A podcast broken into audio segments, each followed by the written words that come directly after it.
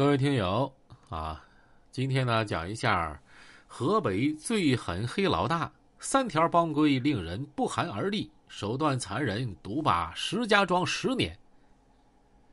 这个赵建林啊，和这个马老墩啊，算得上是石家庄最早的老大，也可以说是征服啊电视剧中真正能够称得上老大的两个人。这个赵建林是电视剧《征服》里赵小军的原型，虽然在剧中他只是一带而过，刚出场就被特勤啊给擒获了，但是整部剧几乎有一多半的剧情都是以他的真实事迹为原型进行改编的。特别是剧中刘华强拿了枪顶着风彪的脑袋，让他叫爷的那个经典情节，现实中就是发生在赵建林的身上。可见他的恶劣程度啊，到底有多大？以赵建林为首的流氓集团啊，叫镇头帮，他们巧取豪夺，欺行霸市，独霸河北十几年，先后犯下了数十起案件，背负了多条人命。而最让人不寒而栗的，还是他们那个打人必见血，刀砍。必致残，枪杀必毙命的铁血帮规，这让人听着后脊梁骨啊就嗖嗖发凉啊！可以毫不夸张的说，当时那个年代，镇头帮跺跺脚，那石家庄的地面都得抖三抖啊！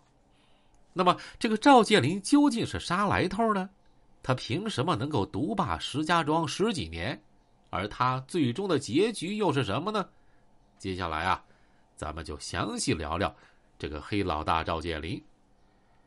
赵建林，外号老财迷，一九五八年出生于石家庄镇头村他打小就喜欢打架斗狠，是镇头村方圆十几里出了名的恶霸。他经常带着团伙成员到处打打杀杀。不过，那时候的赵建林和黑老大还沾不上边顶多算是一个啊地痞流氓。揭皮相骂而已。直到有一次，他和真正的黑帮较量过后，才一战成名。那是一九九三年，赵建林在镇头村开了一个钓鱼场，为了吸引顾客，他搞了一个让利促销活动啊，只要交一部分的场地费，就可以钓多少拿多少。可谁知啊，钓鱼场竟然来了个垂钓高手，不到小半天的时间。就钓走了池塘里二十多条大鱼，而且天天如此啊！哎呦，看得赵建林是心疼肉疼不已。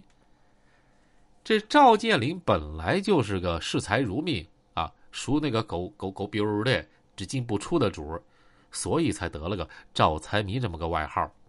这亏本的买卖他肯定不会干啊，因此他向人家提出要额外收费。二人因此就发生口角了，还动了手了。赵建林是混混出手，那自然是没让对方占到便宜。但是没想到的是，这个垂钓高手竟然是个帮派大哥。没过一会儿，他就带着二十几个兄弟，手持刀枪棍棒的，到这个赵建林这个厂子来啊，砸场子来了。赵建林一看来者不善啊。这孙子也没怂，二话不说就钻进了平时休息的窝棚，拿出一支上满子弹的五连发猎枪。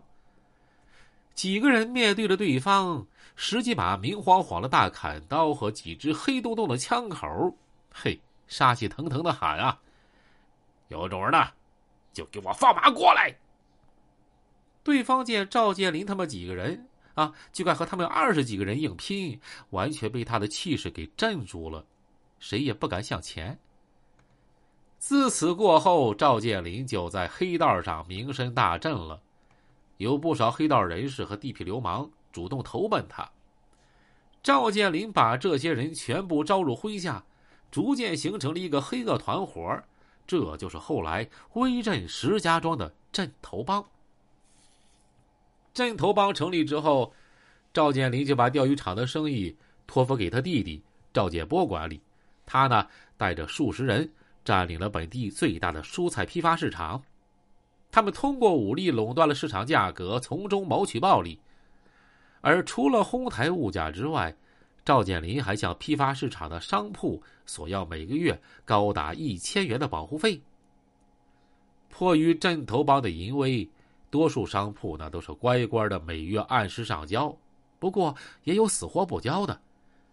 可当天晚上没交保护费的商铺里就冲进一群人，叮咣五四的数十箱的个货物被砸得稀巴烂。有了这前车之鉴之后，之后再也没有人敢拖交保护费了。赵建林也靠着控制菜市场赚取大量不义之财。而与此同时，为了扩大自己的势力范围，他开始啊更广的招兵买马，纠集了一大批的亡命之徒。随着势力的逐渐扩大。赵建林又把目光盯在了正在筹建的市区最为豪华的涉外宾馆火炬大厦上。赵建林每天让兄弟们啊到这捣乱，甚至趁着重要领导开会之机，指使手下到了饭点就去餐厅占地方，一人占一桌，致使与会领导无法进餐。最终，老板李某实在没办法了。最后啊，用承包的方式把桑拿布就给了赵建林管理。